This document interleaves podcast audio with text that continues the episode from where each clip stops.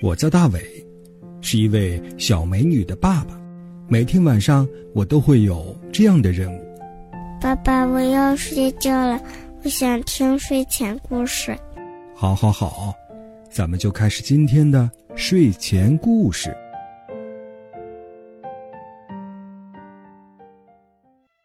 晚上好，小朋友，欢迎收听大伟叔叔讲睡前故事。我是大伟叔叔。冬天来了，天气越来越冷了。在中国的北方的城市呢，现在有些地方已经开始下雪了。小朋友，你见过雪吗？你喜欢雪吗？你所居住的城市会不会下雪呢？想一想，在冬天的晚上，躺在被窝里和爸爸妈妈一起分享大伟叔叔讲睡前故事，该是一件多么美妙的事情啊！好啦，节目的一开始，我们首先请进两位小朋友。这第一位小朋友啊，就是来自于一个会下雪的城市，他是来自于青海的小朋友。大伟叔叔，我想听，我是来自青海的丁子琪，我我想写表演一首歌。不愿再玩花的洋娃娃，不愿开着小奔车呀。好想吃妈妈做的饭菜呀，好想听爸爸讲你的话。谢谢大家。好啦，非常感谢你的表演。第二位小朋友又是谁呢？大伟叔叔好，我是黄乐阳，今天要给你表演一首儿歌，儿歌的名字叫《地球是个长跑运动员》，放地球，肚皮圆，身体棒。爱锻炼，天天绕着太阳跑，一年转他一大圈。谁说地球不会动？他是长跑运动员。喜欢听大伟叔叔讲睡前故事的小朋友，可以发送微信，微信号码是拼音的巴啦啦三七二幺。地球是个长跑运动员，这首歌。说的真好，来开始今晚的睡前故事吧。今晚的睡前故事啊，也和冬天有关。故事的名字叫《寒号鸟》。太行山的山脚有一堵石崖，崖上有一道缝，寒号鸟就住在里面。它把崖缝当做自己的窝。石崖前面有一条漳河。漳河对面有一棵大杨树，杨树上住着喜鹊，寒号鸟和喜鹊面对着面住着，成了邻居。秋天到了，树叶黄了，秋意浓浓，秋风一扫，树叶零零散散的飘落殆尽，天也一天天转凉了。凉风中透着丝丝的寒冷，仿佛是在向人们预告，冬天的脚步越来越近了，冬天就要来到了。这一天呐，天气格外的晴朗，阳光明媚。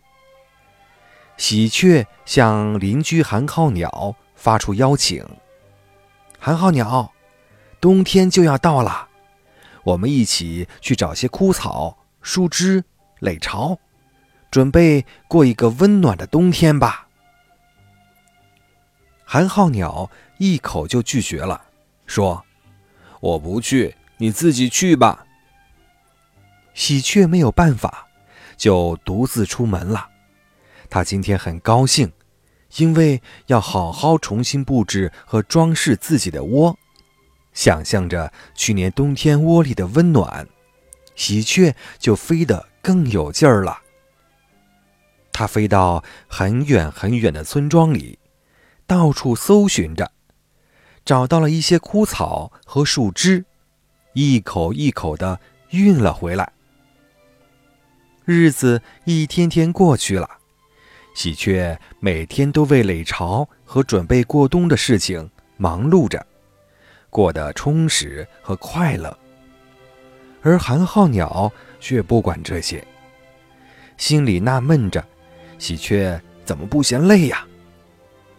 它呢，还是像往常一样，在山野里乱飞，饿了就到处寻找食物，渴了就随时找水喝，累了就赶紧回去睡觉。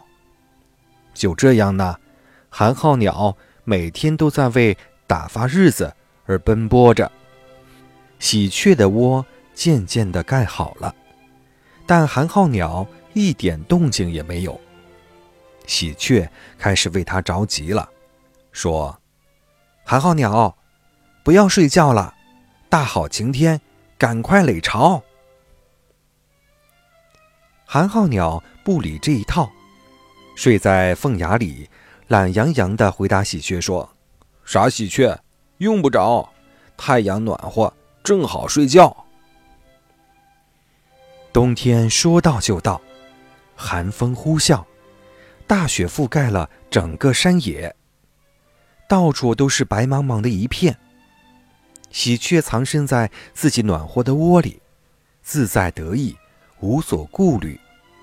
而寒号鸟的牙洞里冷极了，它冻得直打寒战，悲哀的叫唤着：“哆啰啰，哆啰啰，寒风冻死我，明天就垒窝。”第二天清早，天气转好，暖洋洋的太阳当空照，好像又是春天了。